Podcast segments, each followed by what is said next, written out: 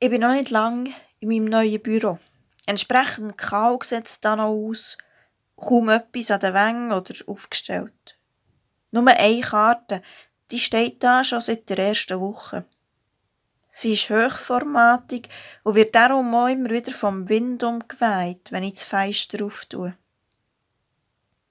Jedes Mal, wenn ich sie dann wieder aufstelle, schaue ich sie kurz an und lasse mich vorher irritieren.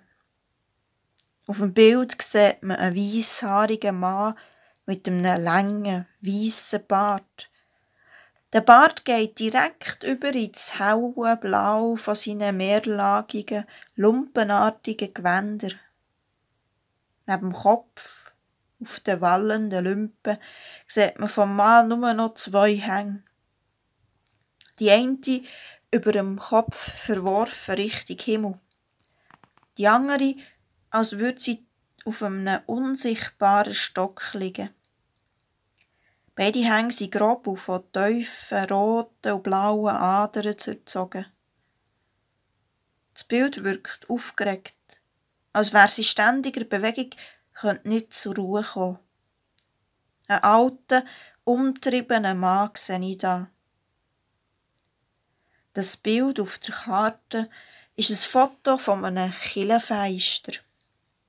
Das Kirchenfenster steht riesengroß über dem Haupteingang der Franziskanerkirche in Krakau.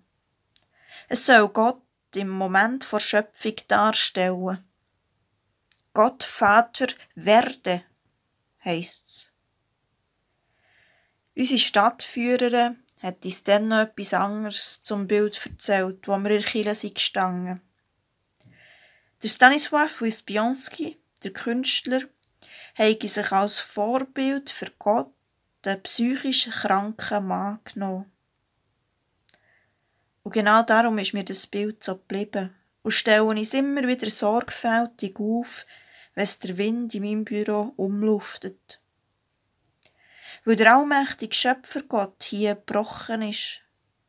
Gebrochen von der Realität von einem Menschenleben.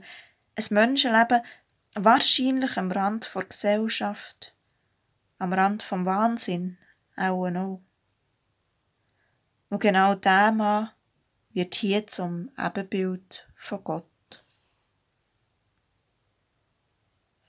Ich bin Zara Egger und wissenschaftliche Mitarbeiterin an der Philipps-Universität in Marburg.